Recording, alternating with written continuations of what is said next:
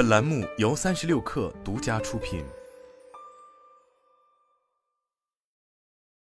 劳力士大奖是个举足轻重的国际奖项，我们深知赢下奖项可以吸引到更多人关注我们的项目，这对于保护野骆驼十分重要。中国遥感科学家刘少创站在颁奖台上时说：“近日，劳力士公布了二零二三年劳力士雄才伟略大奖的得主名单，在全球五位获奖者中，刘少创凭借运用创新技术拯救濒临灭绝的野骆驼项目，成为首位获奖的中国科学家。测绘和遥感技术是刘少创多年从事的专业研究领域。”三十六探了解到。刘少创曾参与研发中国月球及火星探测器的导航系统，还利用技术手段测量世界大江大河的源头和长度，协助绘制全球主要河流的地图。我一直都对动物比较感兴趣，但之前没有机会。刘少创说，直到二零一一年，他前往戈壁沙漠测试嫦娥三号探测器原型月球车时，初次接触到野骆驼，了解到这一物种面临的生存困境，受气候变化、丧失栖息地、捕食、盗猎、疾病、人类驯养及杂交繁育等多种因素的影响。野骆驼的数量日益减少，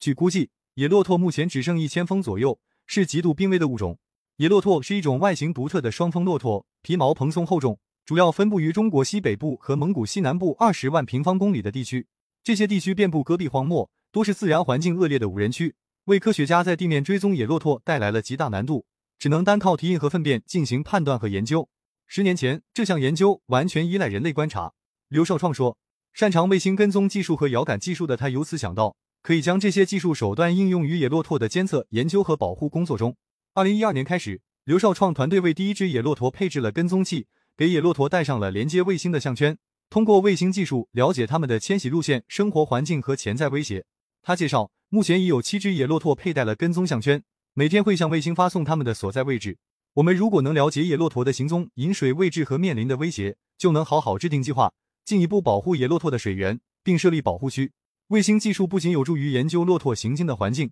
还能帮助评估气候变化对生态系统的影响。同时，团队利用遥感技术，可以监测整个栖息地的变化，建立野骆驼保护区的模型。在坚持从事这项工作十余年后，刘少创团队的野骆驼保护项目获得了劳力士雄才伟略大奖的支持。据介绍，劳力士雄才伟略大奖创立于一九七六年。覆盖环境保护、科学医疗、应用科技、文化传承及探索发现等领域。评审团由十位享誉国际的专家和相关领域的翘楚组成。奖项的考量标准主要在于原创性、社会影响力及申请者的创建精神。该奖项也是劳力士二零一九年推出的保护地球恒动不息计划的一部分。大奖每两年选出五位获奖得主，截至目前已经资助了一百六十位获奖者，成果惠及一千七百万人。具体来说，大奖所支持的计划已种植了约两千三百万棵树。有四十三个濒危物种和三十个主要生态系统受到保护，其中包括五万七千六百平方公里的亚马逊雨林。同时，还有四十八项创新技术被开发并应用。除了刘少创的野骆驼保护项目之外，